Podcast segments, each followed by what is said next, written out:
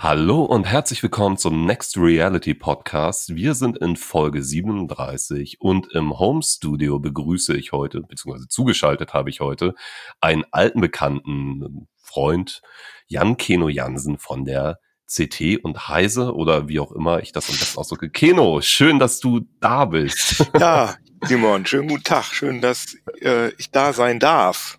Ach, das ist äh, selbstverständlich. Ich freue mich, dass es irgendwie, ähm, naja, es gibt neue Möglichkeiten. Ne? Sonst mache ich das ja alles äh, face to face und ja, jetzt äh, vereinfacht das die Sache zumindest. Man überbrückt Distanzen. Und, äh, Aber sonst hättest ja. du ja mal in die schöne Großstadt Hannover kommen können. Das ist doch auch mal eine schöne Abwechslung zu eurem kleinen Hamburg.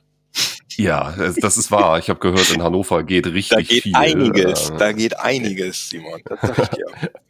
Keno, magst du unseren Hörern einmal kurz sagen, was du denn in diesem verrückten Hannover so beruflich machst? Ja, also ich ähm, arbeite seit ähm, 2007 bei in der äh, Redaktion des CT-Magazins, dem inzwischen größten Technikmagazin Europas. Das schreiben wir jetzt inzwischen auch vorne drauf. Was natürlich auch damit zu tun hat, dass wir ganz toll sind, aber auch, dass eben äh, Printzeitschriften in den letzten Jahren, äh, sagen wir mal, es denen nicht so ganz gut gegangen ist und deswegen haben wir die anderen alle überholt. Aber uns geht's nach wie vor gut, aber wir haben ja auch, äh, machen auch viel online.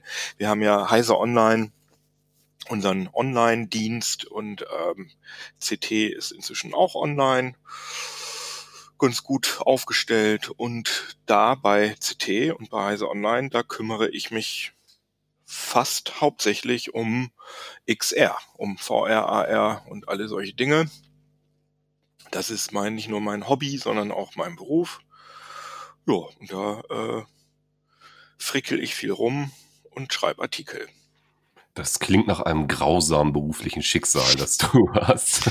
Nein, ist echt, äh, es, es, sieht von außen oft beneidenswert aus, ähm, aber naja, es ist ja auch Arbeit in dem Sinne. Es ist ja bei dir, denke ich mal, ähnlich wie bei mir, wenn Externe draufschauen und dann denkt man, hat permanent solche Brillen auf. Ähm, nee, nee, das, das stimmt nicht. Das ist leider, leider nicht so, sondern man muss ja dann auch noch spannende Geschichten darüber aufschreiben und das ist natürlich dann äh, Arbeit. Ja, ich finde es auch immer wieder, äh, wenn ich so zurückblicke, wir kennen uns jetzt ja auch schon ein paar Jährchen und waren an verschiedenen Orten gemeinsam und du bist ja wirklich auch sehr, sehr konsequent, wenn es darum geht, Artikel zwischen Tür und Angel auf dem Hotelzimmer. Ach so, ja, ja, das stimmt. Das ist auf Veranstaltungen ist das immer so ein bisschen mein Problem, dass viele Leute gehen da halt wirklich hin, um sich auszutauschen und um ja, vielleicht auch mal ein Bier zu trinken oder so. Das mache ich natürlich auch, aber ich werde da ja, also mein, meine hauptsächliche Beschäftigung auf solchen Veranstaltungen ist natürlich da äh, Zeit aktuell zeitnah drüber zu schreiben und dann muss ich mich natürlich hin und wieder mal ähm, in mein Hotelzimmer zurückziehen, um, um dann auch wirklich was zu Wege zu bringen, weil äh, bringt ja dann nichts, wenn ich, ich kann ja dann nicht eine Woche später darüber berichten. Das ist ja dann immer ein bisschen das Problem. Nee, das ist so ein bisschen problematisch, genau. Wenn, wenn man irgendwie up to date sein muss, äh, dann, naja, ist das halt keine Option. Weißt du denn noch, wie du, ich meine, du bist jetzt schon eine ganze Weile dabei in, in dieser Tech-Welt und weißt du noch, wie du das allererste Mal mit so VR oder auch AR gerne, das ist mir ziemlich egal, äh, Inhalten, Technologie in Berührung gekommen Auf jeden ist? Fall, das weiß ich noch alles sehr genau. Also mein, mein allererstes Mal, dass ich eine VR-Brille aufhatte, das war noch in meiner Schulzeit. Da sind wir nämlich immer mit dem Informatik Kurs äh, auch tatsächlich verrückterweise nach Hannover gefahren. Also Stadt, hm. mit der ich überhaupt nichts zu tun hatte, weil ich ja in Friesland aufgewachsen bin. Aber dann sind wir auf jeden Fall immer zur CeBIT gefahren mit dem Informatikkurs und das war so als äh, 14, 15-jähriger Nerd war das so mein das war so das Highlight des Jahres. Daran erinnere ich mich sehr, sehr gerne zurück. Und auf einer CeBIT habe ich ein VR-Headset ausprobiert. Leider weiß ich nicht mehr genau, was das für eins gewesen ist. Und ich kann das auch ganz schwierig rekonstruieren, weil in der Zeit äh, ja gab es halt noch keinen Online-Journalismus und deswegen ist das, kann man das auch nicht mal eben nachschauen. Also ich erinnere mich nicht mehr so genau dran, aber ich habe auf jeden Fall während der ersten äh, VR-Welle in den 90er Jahren habe ich so ein VR-Headset aufgehabt, was mit so einer Silicon Graphics Workstation gepowert war. Und das hat mich auf jeden Fall zutiefst beeindruckt. Ähm, hab dann aber auch nicht mehr weiter nachgedacht. Wie wir wissen, ist ja dann VR gefloppt, das erste Mal in den 90ern. Mhm. Und äh, dann habe ich 2007 nach meinem Studium bei CT angefangen und war da im Ressort für Imaging. Also wir haben uns, also alles, was irgendwie Bilder erzeugt, da habe ich mich mit auseinandergesetzt, also Monitore, Fernseher und ich hatte war zuständig für alle Sachen, die so ein bisschen ungewöhnlicher waren. Also Beamer, äh, irgendwelche Pocket, Laser Beamer, die es so gab. Und, und ich habe da auch die ersten ähm, Videobrillen, also frühe, frühe ähm, ja, Digitalbrillen, Videobrillen getestet, die, äh, ich erinnere mich damals noch einen VGA-Anschluss gehabt haben und fand das aber schon sehr, fand das schon alles sehr faszinierend. Und ähm, dann begab es sich, dass ich dann irgendwann von dieser sagenumwobenen Oculus Rift Brille äh, hörte, die John Carmack äh, auf der E3 oder was die GC, ich weiß es gar nicht, auf irgendeiner Spielemesse Spielejournalisten gezeigt hat mit so einer, ja, ich glaube eine Doom-Demo war das. Und das ging dann ja durch, durch, also das löste ja dann schon so einen kleinen Hype aus, dass diese Demo offenbar sehr faszinierend gewesen sein muss. 2012 war das. Und als ich dann 2013 im Januar zur CES gefahren bin, da fahre ich immerhin diese größte, ich würde sagen, größte Technik oder auch die spannendste Technikmesse in Las Vegas. In Las Vegas, ja, du bist genau. nicht immer da, ne? Ich bin ja, sogar dieses Jahr. ja, sogar dieses Jahr war ich da und weiß gar nicht, ob ich mich da nicht mit irgendwas angesteckt habe, aber egal. Besser nicht. Ja, ähm, ich war auf jeden Fall ähm, da und habe dann meine Augen offen gehalten, weil ich diese tolle Oculus Rift nun mal sehen wollte. Und auf so einer Veranstaltung, die nicht offiziell zur CS äh, gehörte, sondern Showstoppers nennt sich das. Das ist so eine Messe in der Messe, die, die außerhalb stattfindet. Und da war dann so ein sehr jugendlich aussehender Typ, Parmalaki, wir erinnern uns vielleicht.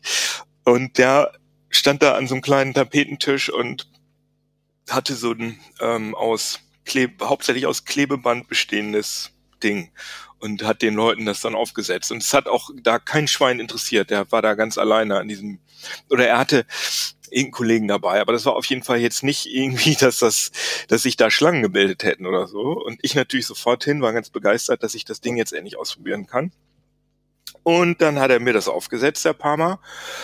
Und äh, ich war, das hat mich so unglaublich weggeblasen, wie geil das war. Also das war die diese Toskana-Demo, mit der ja die später dann auch die ähm, ja die erste diese DK1, wie sie ja heißt, die Oculus Rift, das erste Developer-Kit ähm, und habe dann da ja bin dann mit einem, ich weiß noch genau, mit so einem ganz normalen Xbox Gamepad habe ich mich da durch diese Toskana Villa da rum bin ich da rumgelaufen.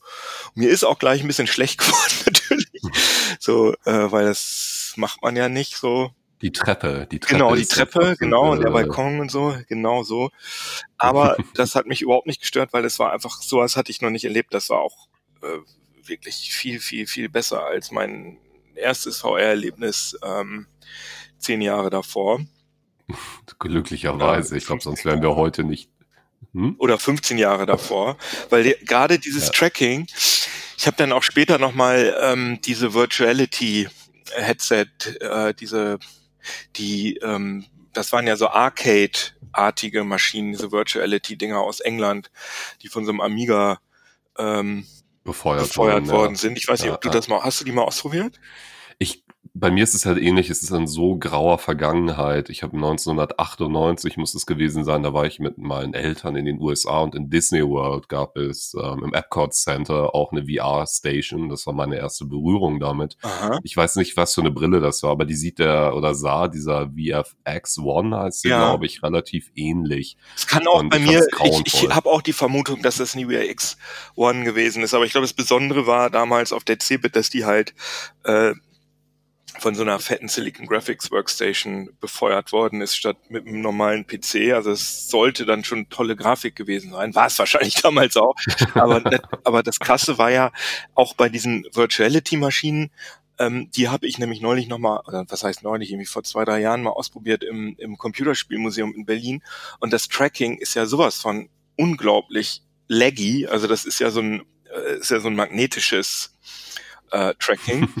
Und äh, das, also du kannst es im Kopf gar nicht zusammenbringen, dass deine Kopfbewegung und die, die das VR-Headset darstellt, dass das irgendwie das gleiche sein soll. Du hast also, du hast überhaupt, also bei mir hat das mit der Immersion nicht gut funktioniert und bei der äh, auch bei dem ersten Oculus Rift Prototypen, die ich da auf der, äh, den ich da auf der CS ausprobiert habe, da war das halt komplett immersiv, weil eben die Kopfbewegungen zum ersten Mal wirklich mit meinen also die virtuellen Kopfbewegungen haben mit meinen echten Kopfbewegungen zum ersten Mal übereingestimmt, so dass mein Gehirn wirklich gedacht hat, ich bin da. Das ist ja auch immer noch das Besondere an VR oder an dieser zweiten VR-Welle. Ja, auf jeden Fall. Und ich bin dann äh, zurückgekommen in die Redaktion und habe dann gesagt, ey Leute, das ist wirklich, das ist jetzt der Gamechanger. Und dann haben wir das ganz früh, haben wir sogar eine Titelgeschichte dazu gemacht. Letztendlich viel zu früh, weil ähm, hat damals noch keinen so richtig interessiert. Aber wir haben natürlich gedacht, und Oculus hat es ja auch gedacht, dass man einfach normale 3D-Spiele, also was heißt 3D-Spiele, aber normale Spiele aus der Ego-Perspektive, dass man die einfach in VR spielen kann. Und dass das, ja. das ist, was man machen will. Und sie hatten ja dann sogar äh, Team, äh, Valve hatte ja dann Team Fortress 2 umgesetzt für, für die für die Oculus Rift, was die bescheuertste Idee gewesen ist. Das war auch mega Sickness. Ja. Also, es war einfach furchtbar. Ja. Ich habe auch gespielt. Ähm, aber es ist witzig, weil dieses Mindset, ähm, den bin ich neulich auch beim Freund von mir. Ich äh, bin jetzt inzwischen nicht mehr so, dass ich alle permanent mit VR zuschwalle. Das war, glaube ich, mal deutlich schwieriger. Mhm. Ähm, aber ein Kumpel von mir meinte jetzt auch irgendwie so, ja, er wüsste ja nicht, welches Spiel von den Spielen, die er kennt und auf Steam hat, er denn in VR spielen spielen wollen würde. Also weil er halt immer noch so denkt, ne, so das ist ein, ein Add-on für ja. das, was er eh schon hat. Genau. Und da musste ich dann auch, da habe ich dann doch nochmal die Zügel in die Hand genommen und meinte, ähm, da, nee, so, also es kann man auch machen. Es gibt ja auch Mods für GTA und Co., aber. Ja, oder nein. diesen Warp X, äh, diesen Warp X-Treiber oh oder so. Ja, kann man alles machen. Ähm, sollte man aber besser. Sollte man nicht. besser nicht. Aber ich meine, man kann deinem Freund da ja gar keinen Vorwurf machen, weil Nein, nein, das so haben wir alle gedacht. Das hat, das ja. hat auch Valve gedacht und das hat auch Parma Lucky gedacht. Und wir haben alle gedacht, ja, das ist ja an diese blöde Motion Sickness. Das liegt nur an der Hardware. Wenn die Latenz geringer wird, dann hat man das nicht mehr, haben wir alle gedacht. Da ist ja dann halt so ein Lernprozess in Gang gekommen. Aber ich fand das also ich fand das ungemein spannend damals. Und ähm, auch als ich dann die DK1 bekommen hat, als es dann so die ersten ja, Underground-Demos, ne? Das war ja alles, gab ja keine kommerziellen Sachen, sondern es waren ja dann alles irgendwelche zusammengefrickelten Sachen in Unity. Ja, es gab ja damals echt ein Game Jam parallel. Also als ich äh, die, die Oculus äh, Rift DK1 hatte, mhm. gab es ein Game Jam und ich weiß noch an diesem ersten Wochenende, da war ein Kumpel von mir mit dem Ding hier. Mhm. Und äh, da, da gab es so viele Anwendungen, die meisten davon grotesk, furchtbar, aber andere ähm, wirklich so wie ähm, dieses eine Hacking-Game, Cease hieß es dann, C-I-E-S-S. Und ähm, der Typ, der das gemacht hat, macht ja nach wie vor echt geile ah, ja, ja. Ähm, mhm, VR-Anwendungen. Jetzt hat er gerade Iron Lights rausgebracht, dieses Duell-Game. Mhm. Äh, das finde ich auch echt, also ist ein bisschen unbalanciert noch, aber vom Ding her mega. Auf jeden Fall, klar. Also das war, das war oder ist auch immer noch, finde ich, total spannend, was da so, was da so kommt an, an ungewöhnlichen Anwendungen. Auf jeden Fall. Aber es ist jetzt ja auch super spannend. Ich meine, es hat sich seitdem, ähm, du, du beschäftigst dich ja auch noch länger damit als ich. Bei mir fing das ja ein bisschen später als bei dir an. Aber jetzt hat sich ja echt viel getan seitdem. Also wir leben ja VR-technisch schon in irgendwie einer anderen Welt als noch vor fünf Jahren. Und mich Voll. würde mal interessieren, ja. also du, du, hast ja auf jeden Fall Freude dran, das hört man, denke ich, sehr, sehr stark raus. Und es ist, ja, es ist auch dein Job, aber man, wir haben uns auch schon im Vorfeld und wir unterhalten uns ja regelmäßig mal, wenn wir irgendeinen crazy Shit erleben.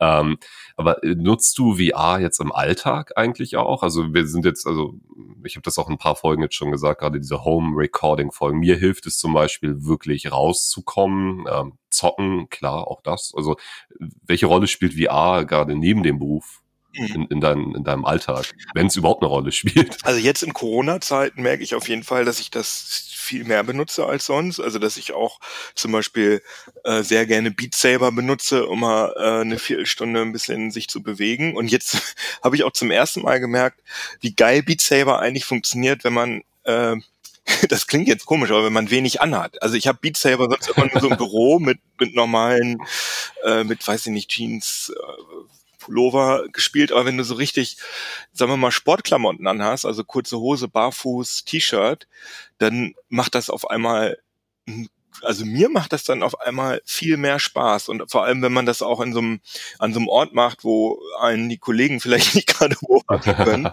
äh, das ist auf jeden Fall was, was ich ähm, fast jeden Tag mal eine Runde spiele, Beat Saber mit meiner mit meiner Quest. Ähm, ja und klar ist bei mir natürlich beruflich und privat nicht so richtig zu trennen, aber ich habe da schon große Freude dran, immer mal wieder ähm, neue Software auszuprobieren. Aber das sind schon äh, hauptsächlich äh, Spiele, würde ich schon sagen, weil ansonsten benutze ich VR jetzt nicht im äh, Produktiveinsatz. Also dass ich jetzt irgendwie mit dem Virtual Desktop äh, in Word meine Artikel schreibe mit dem VR-Headset auf oder so. Also so, so weit ist es noch nicht. Nee, das, ähm, ich kenne das. Also ich finde ich finde schon Twittern über VR-Headsets ein bisschen nervig. Äh, es ist ein Verstehe ich voll und ganz. Aber dieses sportliche Aspekt, und da bin ich auch ganz bei dir, ne, dieses sich anständig anziehen für das, was man da erlebt, äh, das hilft. Und naja, und, und nicht unter Beobachtung ja, stehen. Ja auch. Dann kann man sich cool fühlen, obwohl man wahrscheinlich nicht ganz so cool dabei aussieht. Aber musst, musst du echt mal machen. Musst, du musst Beat Saber mal barfuß und mit Sportklamotten spielen. Äh, ich spiele das eigentlich nur so. Ah, okay. Ich spiele es ja auch nur zu Hause und ich habe ja wirklich auch so eine Art ähm, Sportroutine mir aufgebaut ähm, mit, mit VR. Ich habe äh, gestern auch wieder relativ lange, solange ich es denn durchhalte, so knapp 15 Minuten hier äh, Thrill of the Fight, äh, ah, ja, Boxing ja. Game gezockt. Und äh, das, das schlaucht halt derbe. Also ich habe merkt das auch richtig in, in meinem gesamten Oberkörper gerade noch von, von, gestern. Und ich bin auch wirklich super gespannt. Ähm, hier Chris Milk und Co. von Within haben ja angekündigt, dass nächste Woche Supernatural VR rauskommt. Also wirklich ein, ein progressives teure Abo-Modell-Ding, was mich ja schon ein bisschen irritiert hat, als ich den Preis gelesen habe.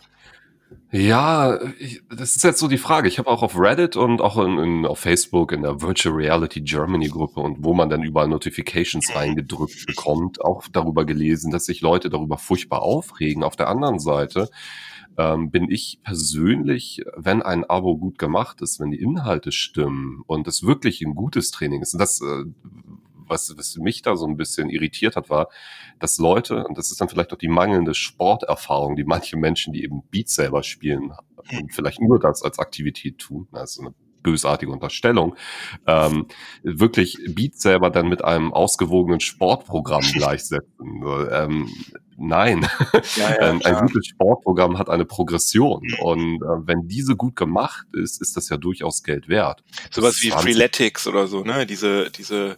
Wobei Freeletics für mich eins der absoluten Negativbeispiele okay. ist, weil das ist ja nur viel hilft viel, ne? Mach 100 davon, sonst bist du ein Lauch. Komm wieder, wenn du 100 schaffst.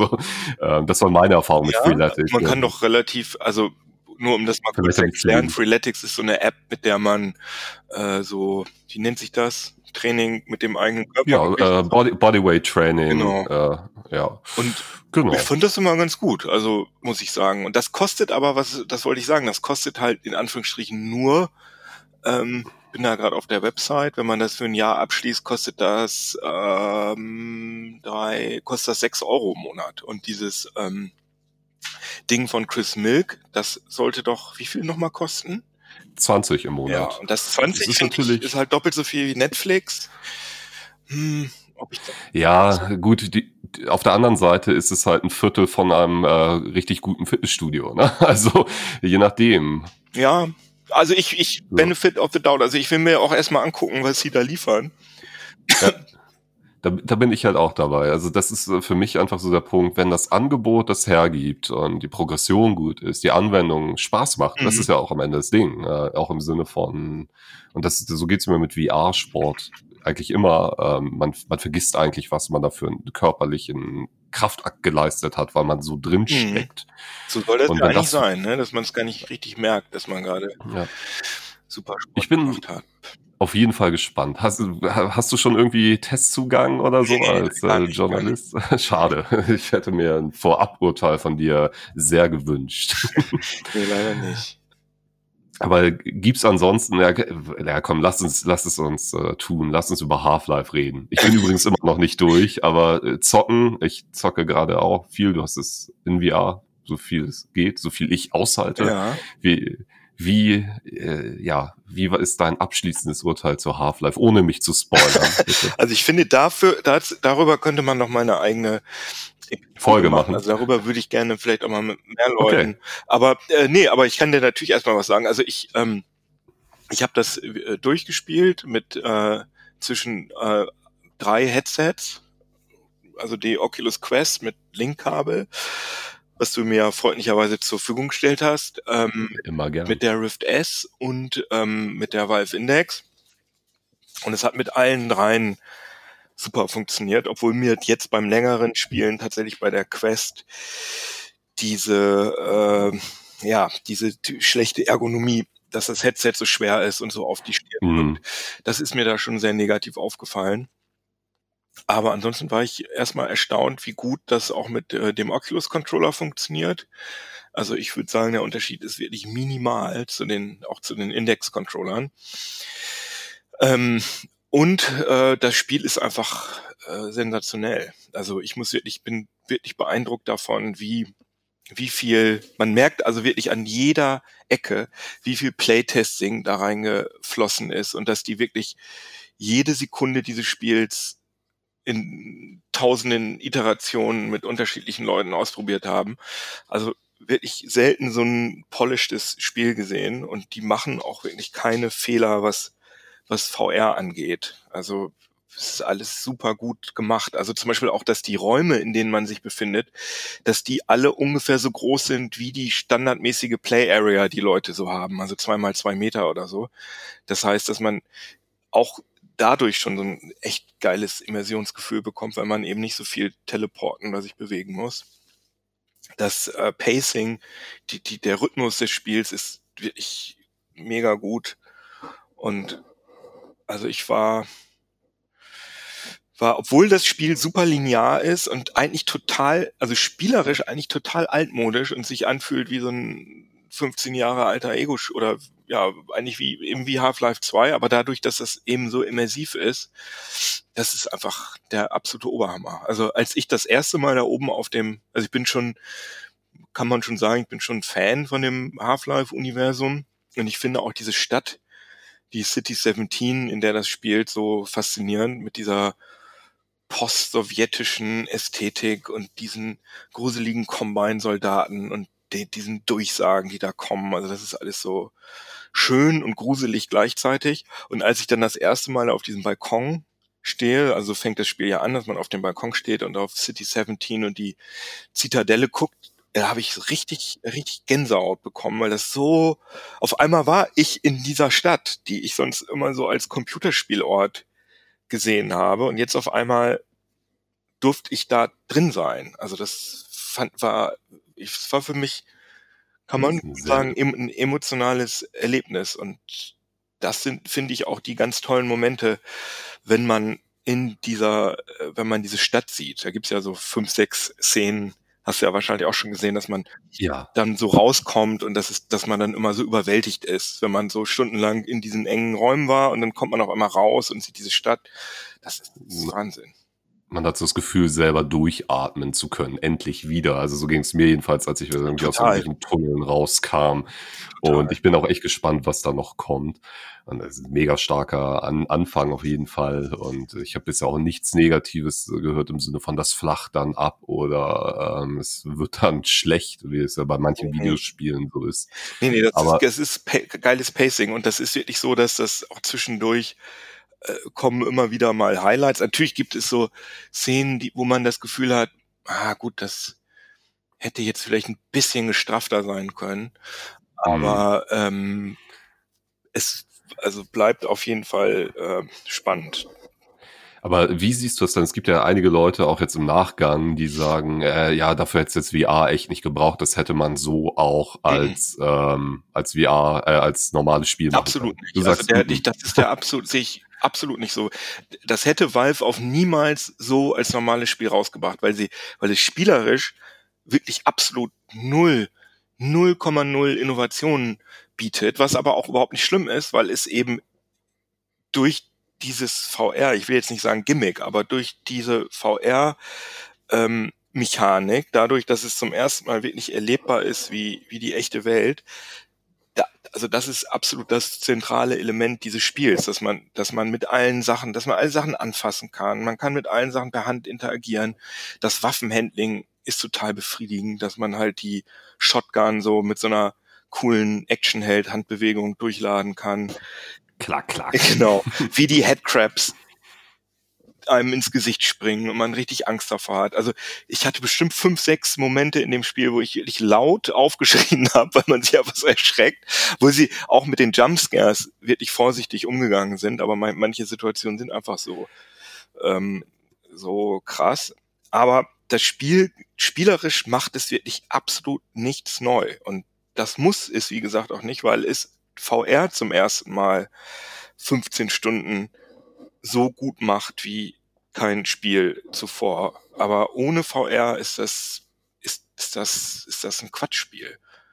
Also hm. klar, wenn man jetzt eh keine, wenn man einfach nur ein neues Half-Life will und ein Spiel haben will, was sich so spielt wie Half-Life 2, dann okay. Hätte das geklappt, ja. Hätte das geklappt, aber das den Anspruch hat Valve nicht, sondern Anspruch hat den Valve, äh, äh, Valve hat den Anspruch, ähm, ja, was Leuten was Neues zu bieten. Und das äh, haben sie auf jeden Fall durch VR geschafft, aber nicht durch das Spiel. Half-Life 2 war ja auch spielerisch nicht wahnsinnig innovativ, sondern da war das Innovative, äh, war das zum ersten Mal so, so diese, diese Spiel, diese Physik in der Welt realistisch war, dass man irgendwelche Wippen bauen konnte mit, mit Gewichten, die sich realistisch angefühlt haben und solche Geschichten. Das war ja das Innovative. Ja, ich hatte das, glaube ich, auch in einer anderen Episode. Ähm, ich, ich, hatte dazu ein Statement gelesen, das auch wirklich auf den auf den äh, Kopf trifft. Hm. Die Games, die Valve so im Wesentlichen rausbringt, haben immer irgendeinen innovativen Kern. Mhm. Das erste Half-Life hatte wirklich immersives Storytelling. Ähm, also das gab's in der Form einfach davor ja, nicht. Genau. Also wie, wie die Geschichte erzählt wurde in Ende der 90er. Dann eben, wie du gerade gesagt hast, äh, Physikspielchen in Half-Life 2. Genau, ansonsten der Standard. Äh, also es war wirklich toll erzählt mhm. und toll gemacht, aber das, der Kern war die Physik. Dann auch noch getestet in den Episoden, das episodische Erzählen. Da waren sie eben auch viel, viel früher dran als alle anderen, haben dann für sich entschieden, ja, ist nicht so geil, machen wir nicht mehr. Ja, also, genau, ciao. das fand ich jetzt auch nicht so wahnsinnig innovativ. Deswegen nee. haben sie auch einfach ja nicht weitergemacht, obwohl alle genau. rumheulen, oh, wo bleibt jetzt Episode 3 oder Half-Life 3? Ja, die haben einfach ich, gesagt, ich, wenn wir nichts Neues erzählen können und wenn wir der Welt nichts Neues bieten können, dann machen wir es einfach nicht. Und äh, jetzt haben sie durch VR halt eine Möglichkeit gefunden, wirklich was anders zu machen oder was innovativ zu machen. Und das haben sie hinbekommen. Also das das ist ja jetzt keine besonders sportliche, äh, sagen wir mal, oder keine besonders ungewöhnliche Aussage, jetzt zu sagen, dass Half-Life Alex das beste VR-Spiel ist, was jemals mhm. erschienen ist. Das, ich glaube, da sind, sind wir uns einig, oder? Ich würde auch sagen, also für mich ist halt allgemein so natürlich der Punkt, man merkt gerade über das letzte Jahr, dass ähm, der VR-Spielemarkt, ähm, sagen wir mal, reifer wird. Ne? Also Half-Life Alex ist jetzt auch wirklich Meilenstein, also wirklich ein, eine unfassbare Geschichte. Also vom Erlebnis her, aber auch schon Ende letzten Jahres. Also Stormlands, gut, das hatte Längen und äh, war eben als Gesamtding nicht hyper motivierend, aber es ist trotzdem ein sehr solides, geiles Spiel. Asgard's Wrath. Das, äh, das würde ich eher, das würde ich da so eher nennen. Ja, definitiv. Aber es, es gibt auf jeden Fall diese Bewegung drin, wo, wo man sieht, okay, hier passiert etwas, hier finden verschiedene Elemente zusammen, Geschichten erzählen, Spielmechaniken. Und ähm, ich bin super gespannt auch auf das neue Medal of Honor, mhm. äh, Above and Beyond. Also nicht, dass das irgendwie mein favorisiertes Genre wäre. Äh, Nazis äh, abschießen im Zweiten Weltkrieg ist so, ja gut, erinnert mich an meine Jugend, als diese ganzen Medal of Honor Spiele auf den Markt kamen. Auf der anderen Seite bin ich gespannt, was VR da noch hinzufügt, wie sich das dann anfühlt. Mal schauen. Also das ist auf jeden Fall, ja, um, um auf deine Frage so zurückzukommen, Alex ist definitiv aktuell das beste VR-Game. Ja, das würde ich auch sagen. Und erstaunlich ist aber ja wirklich, also ich habe äh, durch diesen Hype, ähm, der zweifellos da gewesen ist vor Alex und auch den, ähm, den der schlechten Verfügbarkeit der Headsets, was natürlich auch an Corona gelegen hat, aber sicherlich auch an Alex, was ja immer noch der Fall ist, dass man die Headsets alle sehr, sehr schwierig bekommt. Ich weiß gar nicht, wie die Situation, die Rift S kommt, glaube ich, langsam wieder in den Handel, aber die Quest ist, glaube ich, immer noch nicht zu kriegen. Äh, wir kriegen morgen fünf Quests, die haben wir letzte Woche bestellt. Also das kann jetzt Glück sein, ah, dass ja, irgendwie okay. ein Container gerade ähm, in irgendeinem Lager, in, die schicken ja aus den Niederlanden, also Oculus, mhm. äh, äh, da, da kommt das an. Kann sein, dass es gerade reines Glück ist, aber äh, ja, die Situation ist meistens nicht so easy über die letzten Wochen und Monate gewesen. Ja, definitiv. man weiß halt nicht, was liegt an der Pandemie und was liegt an Half-Life Alex, aber ich habe wirklich gedacht, dass das jetzt äh, der in gewisser Hinsicht der Durchbruch ist für VR-Gaming. Aber es scheint mir so, als wäre der Hype schon da gewesen, auch nach Release, drei, vier, fünf Tage. Aber scheint mir jetzt auch wieder einigermaßen vorbei zu sein mit dem Hype. Also, hm. wie ist dein Gefühl? Ich bin da relativ, äh, es ist schwierig zu sagen, finde ich. Also gerade wenn man auch in dieser Bubble selber so drin verhaftet ist. Also was ich halt über die letzten Wochen gemerkt habe, jetzt nicht nur Half-Life Alex, nicht nur darauf den Bezug, äh, darauf Bezug zu nehmen, mhm. ähm, ist halt das Interesse an VR auf einmal, auf, aufgrund dieser Isolation, die wir alle erleben oder die meisten von uns erleben, müssen ähm, wirklich sehr viel größer. Also das Interesse ist da und die Frage ist jetzt am Ende ja eher, wie, wie nachhaltig wird das Thema VR dadurch ja. in der Masse verankert sein. Also ich kann mir schon vorstellen, wenn man sich jetzt, wenn man mit Half-Life Alex anfängt und sich deswegen VR-Headset kauft, dass man dann sagt, oh geil, da will ich jetzt mehr Spiele spielen.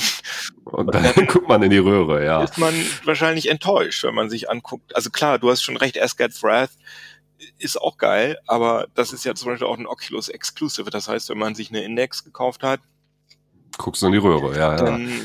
kannst du das zwar irgendwie machen, mit ähm, äh, Revive und anderen genau. äh, mehr oder minder eleganten Lösungen. Klar, das ist aber natürlich nicht das Optimum. Nee. Das stimmt. Äh, da muss auf jeden Fall mehr passieren. Revive heißt aber, übrigens Libre VR jetzt, möchte ich kurz. Ach, oh, Entschuldigung. ich kenn's doch als Revive. Da ich, da ich immer eine, immer irgendwo eine Oculus-Brille rum hatte, rumliegen hatte, war das für mich äh, selten interessant, sowas zu installieren irgendwie. Ähm, aber cool, dass es Menschen gibt, die das tun. Ja, ich ich habe gerade, ich habe Asgard's Wrath installiert gerade und habe gerade eine Index am PC. Ich werde das jetzt mal ausprobieren, wie das mit diesem VR funktioniert. Ja. Wahrscheinlich so halb gut, aber mal gucken. Kannst du direkt einen Artikel machen und äh, genau. Libre VR im Jahr 2020. Ja, Artikel, wie du sagst, Artikel, ich habe ja sozusagen, ich guck, ne, ich bin ja auch in der VR-Bubble drin, aber ich bin ja beruflich eher in der äh, ja, in der allgemeinen Technik-Bubble und da merke ich halt, dass das Interesse an VR oh, es ist echt schwierig. Also ich sehe ja, wie, wie oft sich Artikel klicken auf Heise Online Ja. oder auf ct.de oder ähm, wo ich Leserzuschriften bekomme und so. Und habe da, also, glaube ich, ein ganz gutes Gefühl dafür. Und so richtig geil. hm. Also gerade was Ja. Software angeht, wird nicht viel gelesen bei uns, sondern wenn wenn es wirklich neue große Headsets gibt, das äh, interessiert die Leute, also Hardware-News. Aber also ich muss jetzt nicht anfangen, jedes VR, jede VR-Software zu Spiel zu testen. Das macht aber natürlich auch Sinn und ähm, im, im Sinne von, das ist ja auch nicht eure Kernzielgruppe. Also, also klar, Gamer, es gibt natürlich irgendwie einen Schnittpunkt, aber Klar, ja, hast du schon recht. Aber das so, ist, ist ja aber bei, ist aber auch bei reinen Gaming-Seiten so, dass die VR-Sachen nicht, nicht gut laufen. na okay, das ist natürlich tragisch Aber äh, es ist in auch der Form. nachvollziehbar, weil du liest so einen Test ja vielleicht von so einem Spiel, ähm, wenn du überhaupt, du fängst erst an, das zu lesen oder das anzuklicken, wenn du überhaupt in der Lage bist, das äh, theoretisch spielen zu können. einzuordnen Oder auch spielen und zu ja, können. Und ja, wenn du aber ja. selber kein VR-Headset besitzt, dann äh, liest du ja vielleicht auch den Test nicht. Dann willst du gar nicht lesen, wie geil das ist, weil du hast ja kein Das klingt, Headset. Das klingt jetzt aber auch so, so mega ernüchtert. Also klar, wir, wir beide haben ja die große Hype-Phase gemeinsam auch durchlebt, also 2016. Und es ist natürlich deutlich ruhiger geworden, aber würdest du die Gesamtsituation für VR, also auch, wenn der Bass jetzt fehlt und die Artikel nicht geklickt werden, negativ einschätzen oder sagst du, okay, nee, eigentlich äh, ist es doch geil, was passiert? Also, Ich bin schon ein bisschen enttäuscht, muss ich sagen. Also ich hatte mir das ein bisschen, hatte mir das anders vorgestellt. Ich hätte gedacht, dass wir inzwischen da ein bisschen weiter sind. Aber ich bin auch der festen Überzeugung, dass VR auf jeden Fall nie jetzt nicht wie bei der ersten Welle in den 90ern, dass es nicht wieder sterben wird, auf gar keinen Fall, sondern es wird, also auch wenn ich irgendwann mal äh, ins Gras beißen sollte, in hoffentlich vielen Jahren, dann wird es immer noch VR-Headsets, neue Headsets auf dem Markt geben. Also man wird immer VR-Headsets kaufen können. Da bin ich. Ähm, aber bislang ist es ja wirklich eine sehr kleine Gruppe. Also es ist jetzt nicht Mainstream, dass jeder äh, jeder Technik-Freak oder jeder PC-Gamer so ein, so ein Ding Ding im hat, ja. PC liegen hat. Das stimmt, aber auf der anderen Seite wächst der Markt ja definitiv. Also das ist ja nicht so schnell, wie das viele Leute vorhergesagt haben, aber er ist ja definitiv am Wachsen. Und auch, äh, wie, wie wir ja gerade auch schon gesagt haben, werden Anwendungen erwachsener. Und ich glaube halt auch in dem Feld, was du gerade angerissen hast, in der Produktivität beispielsweise, sobald die technischen Spezifikationen, also wirklich nochmal eine bessere Mhm. Auflösung, weniger Fliegengitter-Effekt, Ja. äh, auch wenn wir da große Fortschritte gemacht haben, gerade in den letzten zwei Jahren. Äh, sobald das einhergeht mit einem doch netteren Formfaktor und Ease of Use, wo wir auch echt äh, mit Oculus Quest und Co.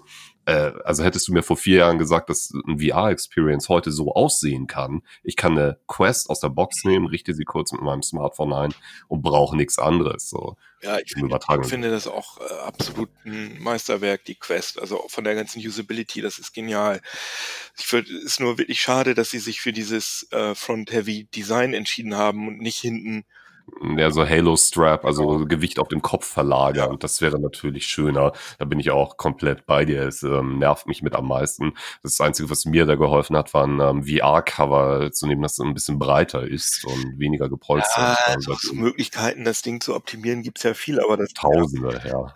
Das ist schon schade, dass das nicht out of the box so funktioniert. Aber ich glaube, die haben das Teil wirklich extrem kostenoptimiert, weil die Quest kostet ja genauso viel wie die Rift S und da ist ja viel, viel mehr Technik drin. Drin. Ja, Und, auf äh, jeden Fall. Ich vermute, dass sie da dann ähm, den, Ja. den Sparhammer angesetzt haben.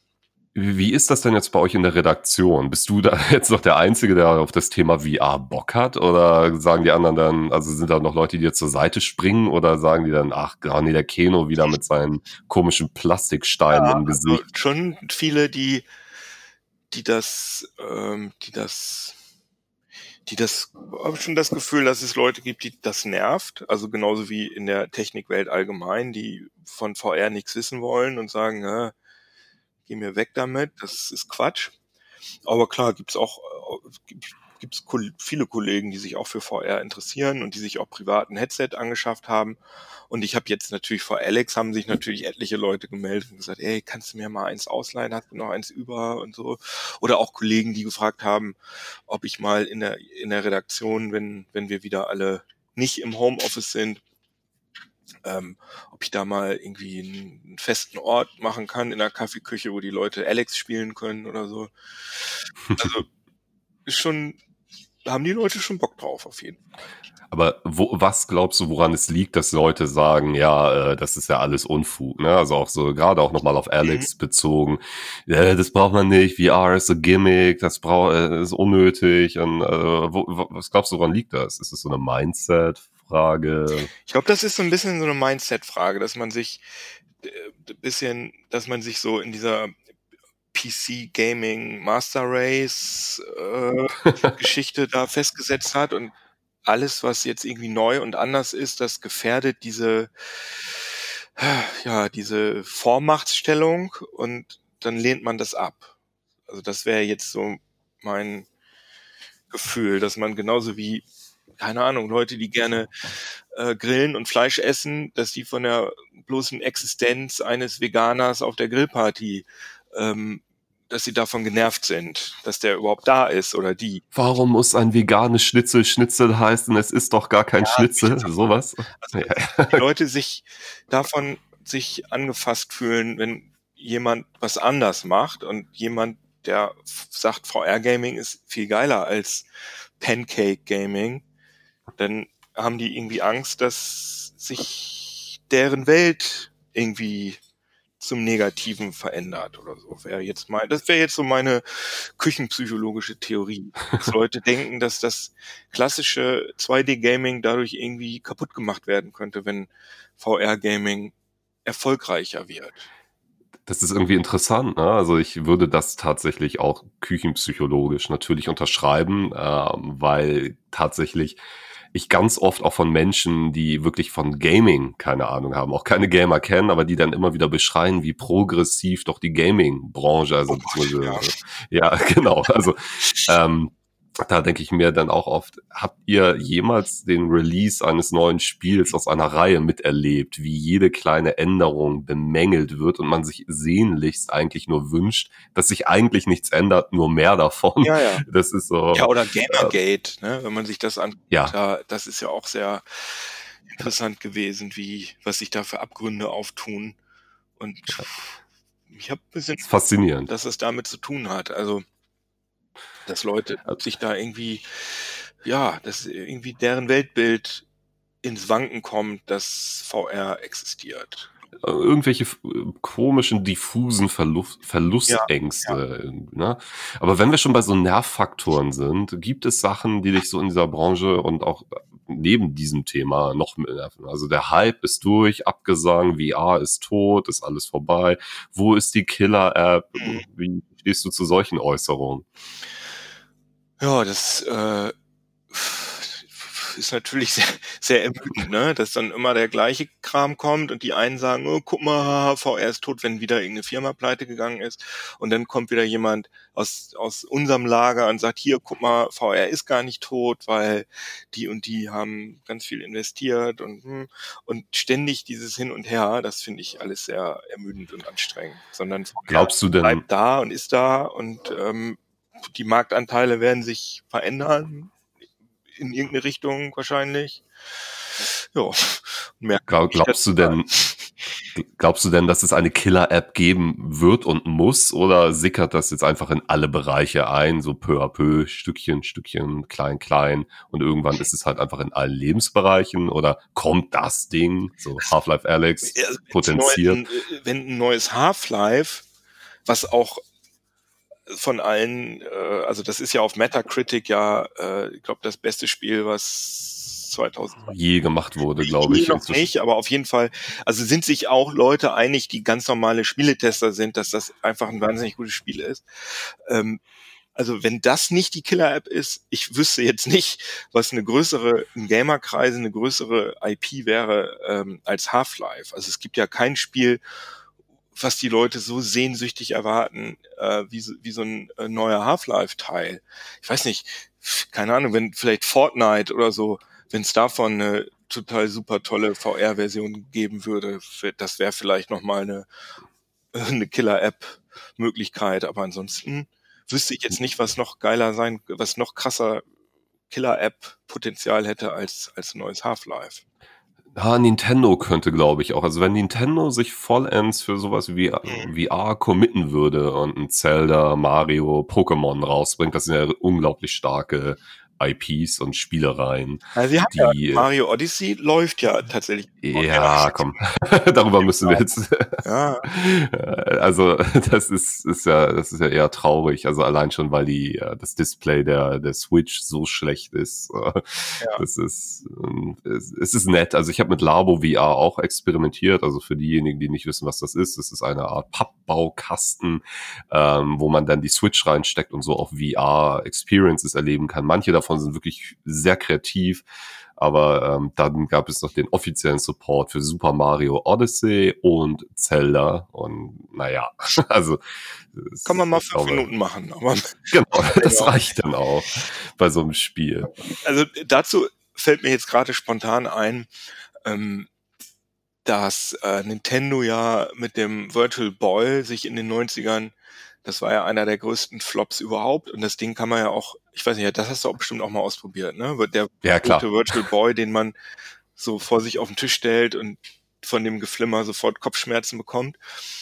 Und da, das ist den, glaube ich, noch, und auch dieser, dieser ähm, 3DS-Flop, dass sie mit dem autostereoskopischen 3D, ähm, dass das die Leute letztendlich gar nicht haben wollten und das alle abgestellt haben.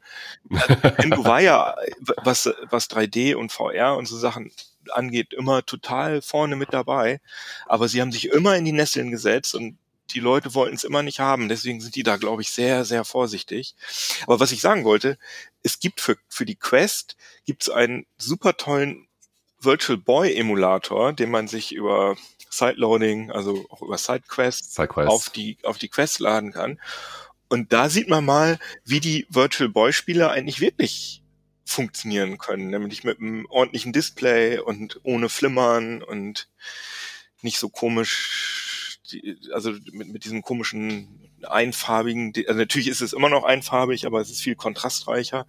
Und jetzt kann man sich, kann man diese ganzen Spiele mal vernünftig spielen.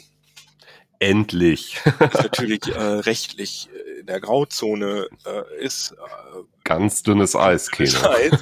Aber ähm, ich habe gehört, das soll ganz gut sein.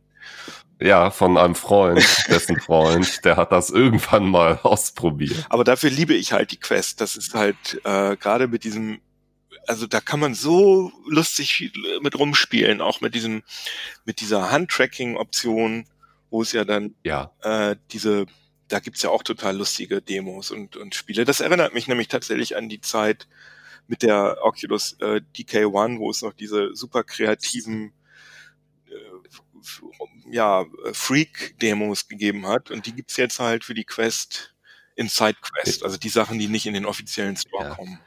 SideQuest äh, für auch nochmal als Erläuterung ist einfach eine Option. Für die Oculus Quest braucht man in der Regel ein Face ne, kein Facebook-Account, aber man braucht einen Oculus-Account. Es gibt einen offiziellen Store, ähnlich dem App Store, der sehr stark kuratiert wird. Und Sideload ist eine Gegenbewegung, wo man eben dann alle möglichen verrückten Sachen äh, sich auf seine Oculus Quest ziehen kann. Das macht mitunter viel Spaß. Und das erinnert mich auch dran, du hast 2017 auf der Republika einen Talk gehalten zum Thema Keeping VR Weird, also VR, die, die Welt, ne, diese verrückten Experimente, die wir alle hautnah, also wir beide auf jeden Fall hautnah erlebt haben, äh, irgendwie am Leben zu erhalten. Glaubst du im, in Bezug darauf, dass VR aktuell noch verrückt genug ist? Passiert da noch crazy shit oder ist es jetzt schon abgedeckt mit langweiligen, in Anführungszeichen, Business-Kram?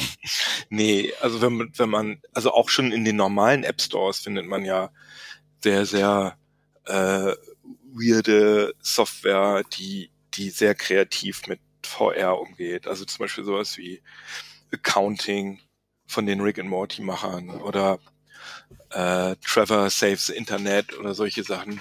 Gibt ja auch im kommerziellen Bereich solch, so viele kreative Spiele und, und Ideen, die, ja, die man im normalen Pancake 2D Spielebereich gibt's auch kreative Sachen, aber ich habe das Gefühl, dass sich Leute, die, die wirklich Bock auf andere ungewöhnliche Sachen haben, dass die sehr, sehr aktiv in der VR-Bubble sind. Und ich habe das Gefühl, dass da viel lustiges Zeug, viel weirdes Zeug, überraschendes Zeug erscheint.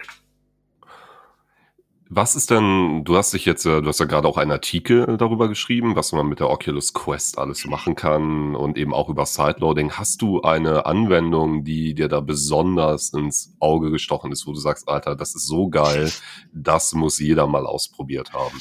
Also ich finde die, weil ich auch ein bisschen so ein Retro-Gaming-Freak bin, ähm, finde ich diesen, diesen Virtual Boy Emulator, den dem habe ich abgesehen davon viel Zeit verbracht.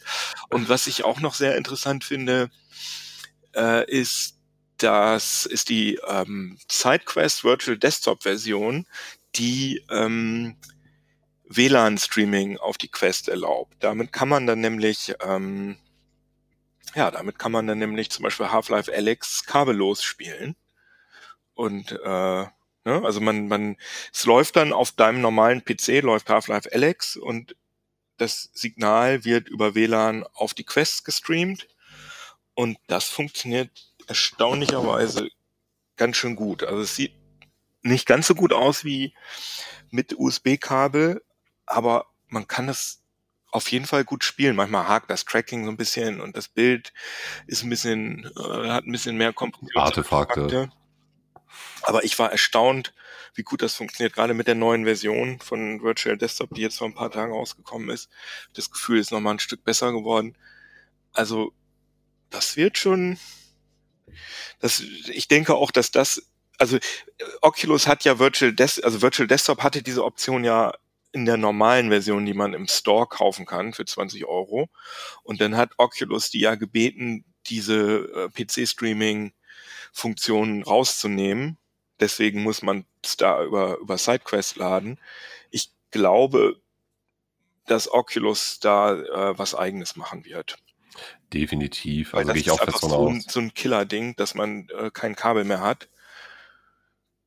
Bin, bin ich auch also total sicher, dass das kommen wird. Carmack hatte das ja auch verschiedene Mal auf Twitter angekündigt, dass es möglich wäre, etc. pp. Und äh, es ist nur eine Frage der Zeit, bis Oculus vielleicht statt dem Linkkabel einfach ein, eine Art 5 Gigahertz Hub rausbringt oder sowas. Ne? Also ja, oder auch allein äh, Wi-Fi 6, ne? also das ja, okay. AX 812.11 AX Protokoll, das ich muss sagen, dass ich weiß jetzt, ich glaube, das unterstützt die Quest noch nicht. Ich weiß es aber nicht ganz 100%. Ich weiß nicht, ob die das äh, Snapdragon SoC ähm, ähm, AX, äh, AX kann. Aber das auch keine Ahnung.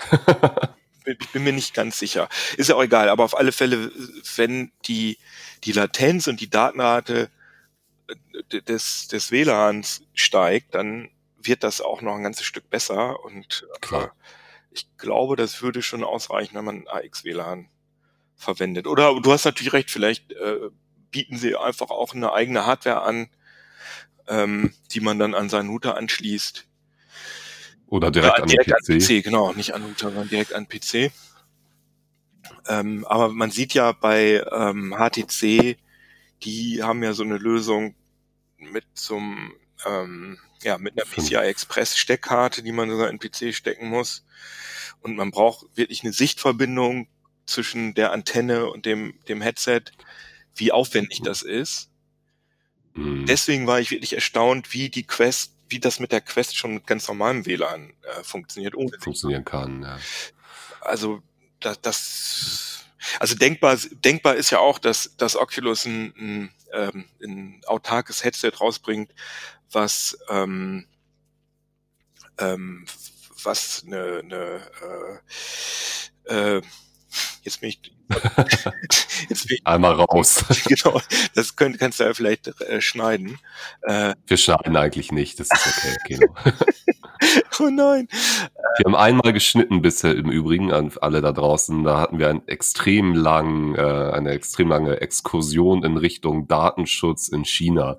Das war 20 Minuten, das war zu viel. ich wollte eigentlich sagen, ähm, das äh, äh, autarkes Headset mit einer SIM, mit einer 5G, also mit, mit irgendeiner 5G ähm, Funktion. Ich weiß halt nicht genau, ob man unbedingt eine SIM braucht oder ob man das auch anders hinbekommt, dass du in irgendeiner Form mit einem 5G, mit einer 5G-Basisstation kommunizierst. Und 5G kann ja sehr, sehr geringe Latenzen. Mhm. Dann wäre es ja zum Beispiel auch denkbar, dass die Telekom oder wer auch immer in den ähm, 5G-Basisstationen ähm, Server einbaut, auf denen dann aufwendige Spiele oder andere Software läuft und das dann von da latenzarm aufs Headset gestreamt wird. Das ist ja alles durchaus denkbar. Auf jeden Fall. Also es gibt ja unendliche Möglichkeiten und auch gerade gerade das Streaming, Cloud Computing in Verbindung, unfassbarer Kram, äh, der möglich ist. So, ich bin auch echt gespannt, wo es hingeht, was das angeht. Also gerade, hast, hast, du mal Google Stadia ausprobiert zum Beispiel? Das fand ich auch irgendwie surreal. Also äh, ja, ich mache, damit beschäftige ich mich auch schon länger und habe äh, auch Shadow schon ausprobiert, diese ah, ja. ähm, von Nvidia. Und ähm, nee, von Nvidia. Ähm, ist Shadow ist Nvidia. ein Startup. Nvidia heißt, wie heißt denn das von Nvidia? Nvidia. Stimmt, bringe ich durcheinander hier. Das heißt einfach GeForce Cloud? Nee, GeForce Now heißt das. Now. So ah, stimmt. Shadow war was ah, das ist aber genau. auch alles kompliziert mit Stadia und dem von Microsoft, den Diensten. Und dann gibt es das einmal das Spiele-Abo. Ähm, und dann gibt es aber auch noch das Streaming-Abo. Und das ist alles etwas komplex. Aber Stadia, da habe ich muss ist fast schon peinlich. Ich habe mit Stadia ähm, Assassin's Creed Odyssey durchgespielt.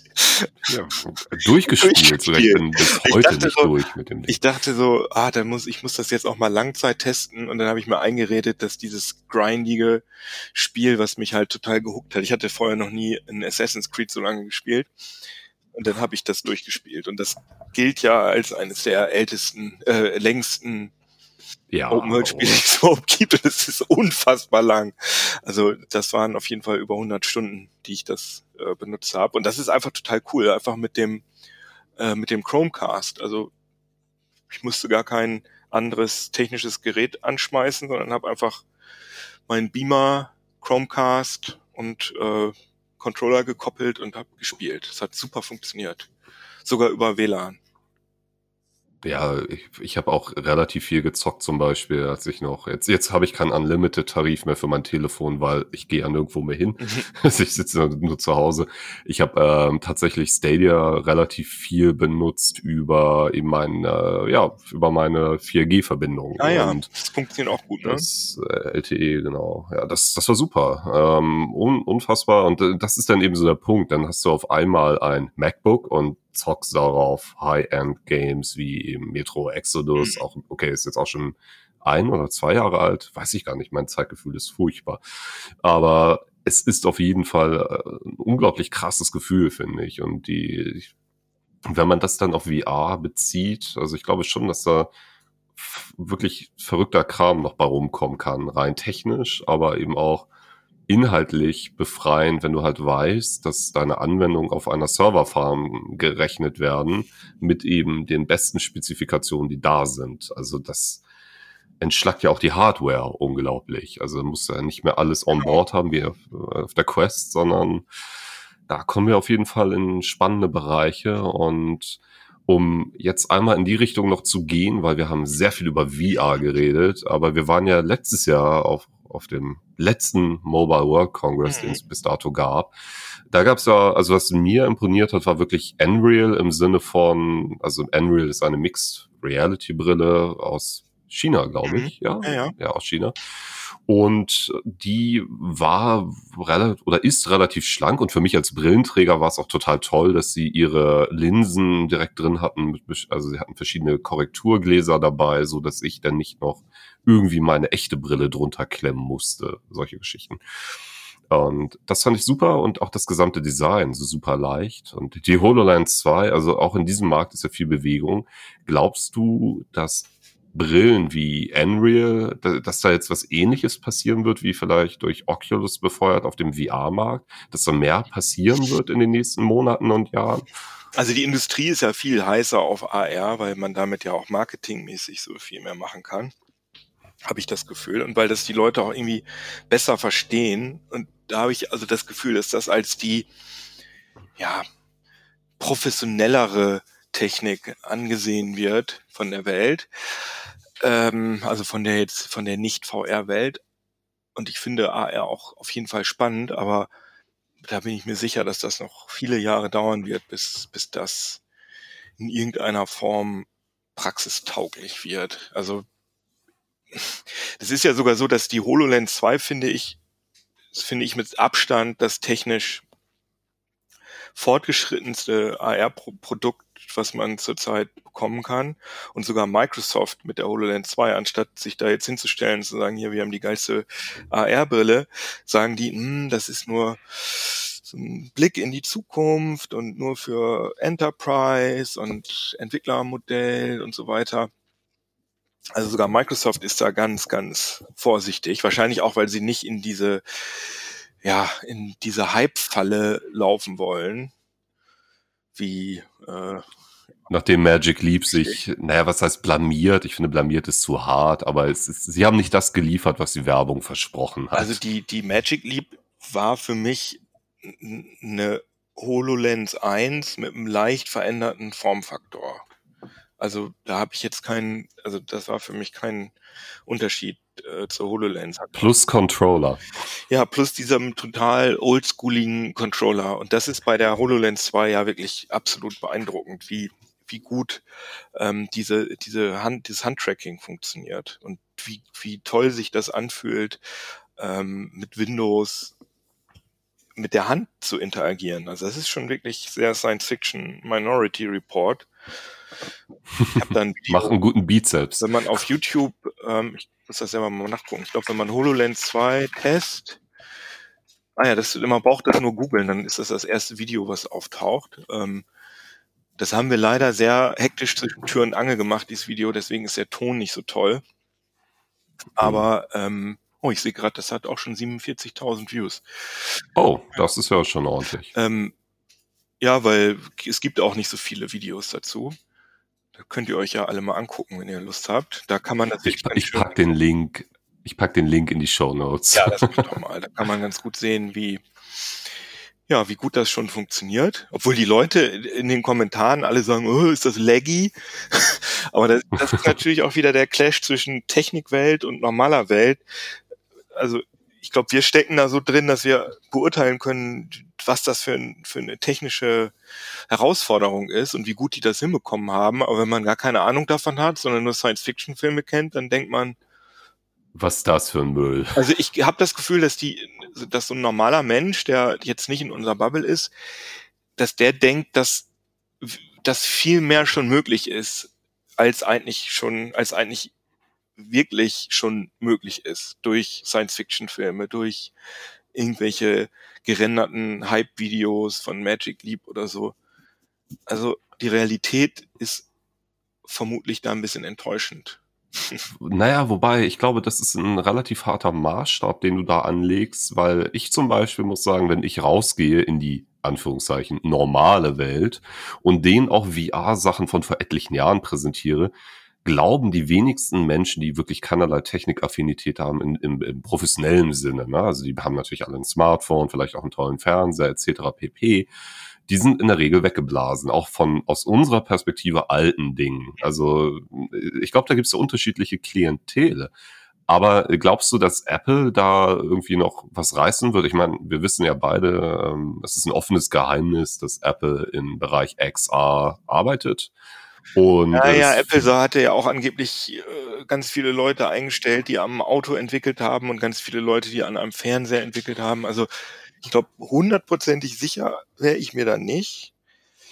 Aber was ich glaube, was Apple wird nicht ein, ein, ein HoloLens oder Magic Leap Mitbewerber bauen, sondern was die machen werden, ist ähm, eine Brille, die so, die man nutzt wie eine normale Brille, also wo man auch sein, sein, seine Stärke reinmachen kann und wo ein kleines ähm, Display eingebaut ist. Nicht AR, sondern einfach ein kleines schwebendes Display, was man dann statt einer, ähm, einer Apple, also was so, so, so eine Apple Watch-artige Einblendung macht. Das Klar. Ist, das wäre meine These. Das sieht zum Beispiel Aber von Bosch, das Bosch hatte auf der CES so ein, so ein Bauteil vorgestellt, Mhm. äh, wie man das realisieren kann mit so einer Laserprojektion mit einem super kleinen Formfaktor. Und das, glaube ich, wird, wenn, wenn das ein, wenn Apple würde sowas hinbekommen, dass sie also eine alltagstaugliche Brille bauen, in die man auf Wunsch ähm, Informationen einblenden kann. Ich denke halt, der größte Unterschied zu den von dir genannten Beispielen, ob jetzt Auto oder Fernseher ist, dass es noch nie die Situation gab, dass sich ein CEO, also Steve Jobs damals, hingestellt hat und gesagt hat, das Automobil ist der neue heiße Scheiß für uns. Mhm. Das ähm, ist jetzt bei Augmented Reality natürlich etwas anders und ähm, auch die Stellengesuche, die Apple raushaut, zeigen ja sehr deutlich, wie stark sie nach verschiedenen Talenten oder erfahrenen Menschen suchen. Mhm. Auch Akquisitionen, also Firmen, die sie gekauft haben, sprechen eine eindeutige Sprache. Das war damals ähm, sowohl beim Auto als auch bei dem Fernseher, wo ich auch persönlich relativ sicher bin, dass da dran gearbeitet wurde, äh, aber äh, das Commitment nach außen hin, Tim Cook, der jedes Mal erwähnt, Augmented Reality ist der neue heiße Scheiß, das müssen wir machen, bla bla bla. Ähm, das ist ja eine an, etwas an sehr anderer Kontext am Ende. Mhm. Die Frage ist für mich halt nur, also eigentlich wäre es logisch, wenn, weil Apple ja viel auch auf ihren, auf ihren normalen Mobilgeräten viel mit AR arbeitet, Stichwort äh, der, der LIDAR-Sensor in dem neuen Im iPad Pro. ne? dass sie sowas, also eigentlich ist ja Augmented Reality auf dem 2D-Display total bescheuert, weil man immer, ja, man guckt sozusagen nicht in die augmentierte echte Welt, sondern man hat immer noch so eine komische Scheibe dazwischen und muss dann immer umdenken. Das wäre ja viel schöner, wenn man direkt in die Welt guckt und die ist au augmentiert. Aber ich kann mir nicht vorstellen, dass, ähm, dass Apple wirklich in den nächsten, sagen wir mal, drei Jahren eine, eine wirklich echte Augmented Reality Brille auf den Markt bringt, wenn man sich anguckt, wie viel Manpower äh, Magic Leap und äh, Microsoft da reingesteckt haben und was da letztendlich bei rausgekommen ist, das sind halt wirklich keine Lösungen, die alltagstauglich sind. Und sowas HoloLens-artiges wird Apple nicht als Apple-Produkt rausbringen. Nein, definitiv nicht. Ich, ich bin halt auch persönlich einfach sehr gespannt, welchen Weg sie gehen. Also für mich ist nach wie vor relativ klar, dass er im Gegensatz zu einigen anderen auch Hardware-Herstellern da draußen, ähm, gerade im VR-Bereich, ähm, relativ klar, dass Apple eine Strategie hat. Also es ist jetzt ja auch, wäre jetzt ja keine Überraschung und es wird auch so sein, dass das nächste iPhone auch zumindest in der Pro-Ausführung einen LIDAR-Sensor haben wird, der den Raum vermisst. Ja. Und so kommt halt eins zum anderen. Also die, äh, die laufen da, finde ich, also so wirkt es auf mich, äh, ein Marathon. Also kleine sukzessive Verbesserungen, AR-Kit 3.5 äh, kann auch schon sehr, sehr viel. Und ob du das am Ende, was dieses Framework technisch kann, über eine Brille abfeuerst oder eben über das Telefon. Wir haben ja heute auch schon Companion-Apps für VR und äh, auch andere Mixed Reality Experiences, wo du mit einem Telefon oder mit einem Tablet wirklich in die Welt gucken kannst, wie man anders über die Brille erlebt. Das ist ja für, für die Systemarchitektur dahinter recht äh, irrelevant. Also Ja. äh, ich bin wirklich gespannt. Ich denke, äh, sie werden einen unglaublichen Content-Backlog haben, irgendwann eine Anwendungs-Backlog. Sie haben ja jetzt schon einfach Sachen, die wirklich Sinn machen, eben wie äh, Measure Kit, also dass du den Raum ausmessen kannst. Das wird ja mit, mit dem LIDAR-Sensor noch präziser, obwohl es jetzt schon sehr, sehr gut funktioniert. Also ich ich bin einfach sehr gespannt und ich freue mich halt immer, wenn Konkurrenz auftritt und äh, ja, so ausgelutscht und abgedroschen, aber das belebt ja den Markt.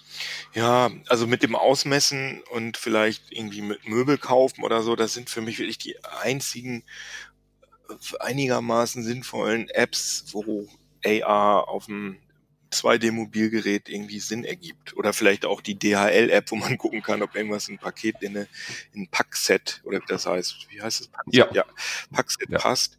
Aber sonst finde ich das alles so bescheuert. Und ich kenne Ich- nicht ich jemanden, denke- der das, der das regelmäßig benutzt, ehrlich gesagt. Ich, ich denke, das ist halt auch der entscheidende Punkt am Ende. Ähm, ist das vielleicht gar nicht so relevant, was man persönlich, also so geht's mir halt auch, ne, auch so. Ne? Also ich benutze jetzt so AR-Apps auch selten, aber wenn du dir dann anguckst, wie viele Menschen auf Social Media, ob jetzt TikTok, Instagram, Snapchat, mit zum Beispiel äh, Worldlances, also Ja, das äh, ja, ja, ja.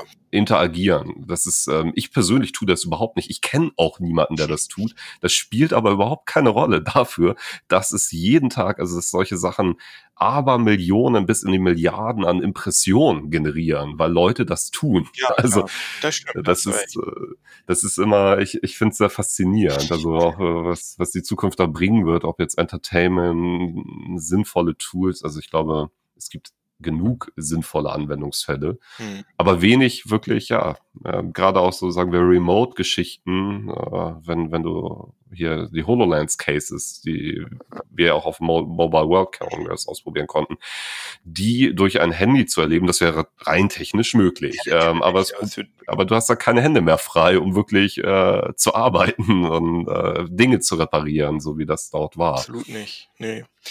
Ja, und deswegen glaube ich halt, dass Apple einfach nur ein, ähm, ja, eine Brille mit einem schwebenden Display machen wird, so ähnlich wie die Google Glass oder so, weil da haben sie ja auch schon die Infrastruktur durch äh, die Apple Watch. Das heißt, da gibt's die passenden Apps und ähm, es ist ja eigentlich noch cooler, wenn man nicht mal den Arm heben muss, sondern wenn man einfach nur das, was man auf der Apple Watch sieht, irgendwie als Head-Up-Display im Sichtfeld irgendwie drin hat. Also gerade zum Beispiel zum, ja, für irgendwelche touristischen Sachen, für virtuelle Spaziergänge oder auch Navigation zu Fußgänger oder von mir aus auch Fahrrad oder vielleicht auch sogar Autonavigation, obwohl da hat man ja so ein Display natürlich, hat man schon eins eingebaut im Auto.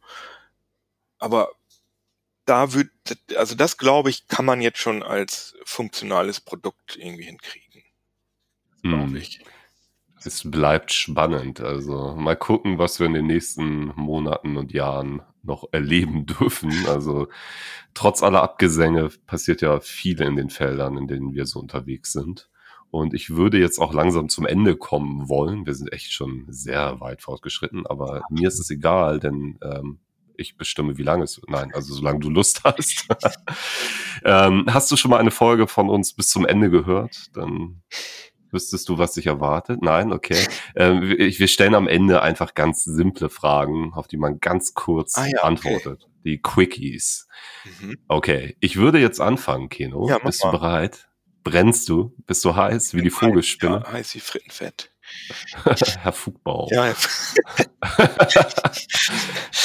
Vielleicht muss ich das auch noch in die Shownotes ja packen. das, das- das ist, finde ich, das gehört zur Allgemeinbildung. Ich finde auch. Also wer nicht mindestens einmal die Kneipenterroristen gesehen hat, äh, eine großartige Doku, der hat verpasst was. Läuft Also, und kriegt, aber wenn man sie hungern lässt, dann wird sie heiß. Ja, ja. Mhm. und wir sind heute wie die Vogelspinne, heiß und hungrig. okay, lassen wir das. Zu, zurück zu den Quickies. Okay, einfaches Spiel. Ich stelle eine Frage, du gibst eine möglichst kurze Antwort. Wenn du in Social VR Experiences oder im Metaverse in irgendwelchen Anwendungen unterwegs bist, was wäre dein Avatar? Es kann alles sein. Ein sehr haariges Wesen. Okay, dann belassen wir es dabei. Deine schlechteste VR-Experience, an die du dich spontan erinnerst. Oh, das, ah, doch, das ist, ähm, als die äh, HTC Vive rausgekommen ist, hatte Ikea, hat sie versucht, den Marketing-Train irgendwie mitzureiten und hatte eine ganz schreckliche Küchen-App, wo man Köttbullar braten konnte und die dann nachher in Mülleimer tun konnte. Oh ja, ich erinnere mich, das war richtig schlecht, das stimmt. Was ist dein liebstes VR-Headset? Oh, das ist natürlich, das darf man natürlich so nicht beantworten, weil äh, mit den ganzen Fanboys und so. Da Bist- Du gehst jetzt auf Nummer sicher. nicht. Nee, also Ich würde, ich, wenn ich, ich darf ja vielleicht zwei nennen, dann sind das, äh, ist das die Oculus Quest und die Valve Index. Oh, da machst du aber natürlich auch den Spagat, ne? Mhm. aber es stimmt okay. auch. Also ich würde mich da sonst nicht, es gibt kein, kein Headset, was nur Vorteile hat und keine Nachteile. Ah, du bist mir heute zu diplomatisch, Keno. okay, Virtual Reality oder Mixed Reality, was magst du lieber? Virtual Reality. Ah, hm. also ich, was ich sehr gerne mag, ist ähm, Virtual Reality mit mit Echtwelt-Einflüssen. Das heißt sowas wie The Void oder so, dass dann halt Dinge, die ich in VR sehe, auch in der echten Welt da sind. Also irgendwas, was man anfassen kann oder so. Das finde ich. Ja, so Mapped Reality, Hyper Reality. Genau, ja, genau. Eigentlich, eigentlich ja. hieß das ja früher mal Mixed Reality, ne? Und dann hat ja. Microsoft das annektiert. Zeiten ändern sich. Was willst du machen? Aber ich glaube, dass okay. da viel Potenzial drin ist. Immer noch. Definitiv. Also ich glaube, also sobald wir diesen Corona-Kram hinter uns haben und solche Venues wieder offen sind oder wir Algorithmen haben, die wirklich kontextuell unseren realen Umgebungs, ne, unseren Wohnungsklimmbam äh, äh, in die virtuelle Welt transportieren können, dem neue Bedeutung geben, das wäre echt geil. Ne? Ja. Ach, träumen darf man noch. Ne? Kommt irgendwann, bin ich mir sehr sicher. Aber wahrscheinlich eher in 20 oder 30 Jahren. Okay, letzte Frage. Was machst du, wenn diese gesamte alternative Welt kaputt geht? Also im Sinne von, bist du dann sehr traurig oder also VR, AR, Mixed Reality, all das Zeug, wenn das nicht funktioniert und irgendwie doch wieder stirbt? Also das wird nicht sterben und deswegen gibt's auch keinen Grund dazu, traurig zu sein. Sehr schön. Ein wunderbares Schlusswort. Nice. Wir haben jetzt echt über eine Stunde gequatscht. Zwischenzeitlich habe ich äh, das nicht richtig mitgeschnitten, aber ich finde es schön. Ich finde, es war eine Hast sehr lockere. Gespräch nicht mitgeschnitten oder nicht mitgeschnitten, dass wir. Wie viel Zeit vergangen ist. Ich habe das Gespräch aufgezeichnet und äh, technisch funktioniert auch alles. Es sieht gut aus. Warum habt ihr denn ich, überhaupt so komische zeitliche Vorgaben? Das ist doch der Fall, Wir haben keine zeitlichen Vorgaben. Dass man so lange machen kann, wie man will. Ach so, nein, das ist halt einfach, ähm, es hat sich so ein bisschen eingependelt. Bei vielen Gesprächen äh, waren wir meistens bei so einer Stunde, ah. manchmal ein bisschen weniger, manchmal ein bisschen mehr. Und äh, wir haben verschiedene Sachen getestet über die jetzt, äh, na, über zwei Jahre, die wir jetzt, oder zwei Jahre, die wir diesen Podcast machen. Und für mich persönlich ist es ja auch so, ich ähm, mache das ja in meiner Freizeit. So, das ist, ähm, ist ein Hobby. Und für Next Reality natürlich. Und ich gebe mir auch Mühe, dass es gut wird. Ich hoffe, das hört man auch in irgendeiner Form. Aber es ist halt nicht so, dass ich mich sklavisch an irgendwelche Protokolle halte. Okay, so, verstehe. Das, ist, äh, das muss, glaube ich, nicht sein. Und ähm, ich würde jetzt auch keine krasse, geile, mega lange Geschichte irgendwann abwürgen, weil, oh, jetzt haben wir aber 45 Minuten voll. Nein, das macht überhaupt keinen Sinn. Äh, das, äh, daher, nee, nee. Aber ich denke, wir haben äh, über sehr, sehr viel Zeug geredet, unseren Zuhörern viel Input gegeben und ich freue mich auch. Mir hat's viel Spaß gemacht, mit dir hier so ja, locker zu schnacken. Und ich glaube, wir sollten wirklich nochmal so eine ähm, Half-Life Alex-Folge und dann gern auch mit mehr Leuten nochmal nachholen. Denn das hat ja schon ein bisschen dominiert. Ja, aber die machen wir dann vielleicht auf Heise. Da gerne. Also. ein bisschen Werbung für Next Reality machen. Ja, geil. Durch alle Kanäle schleift uns da durch. Ach, herrlich. Na, Kino, vielen, vielen Dank für deine Zeit. Es war super. Und ich meine, gut, wir bleiben eh im Kontakt und schnacken, machen verrückte Dinge. Und vielleicht sehen wir uns mal als haariges Wesen in Social VR. mal gucken, als was ich mich verkleide. ja, super, da freue ich mich.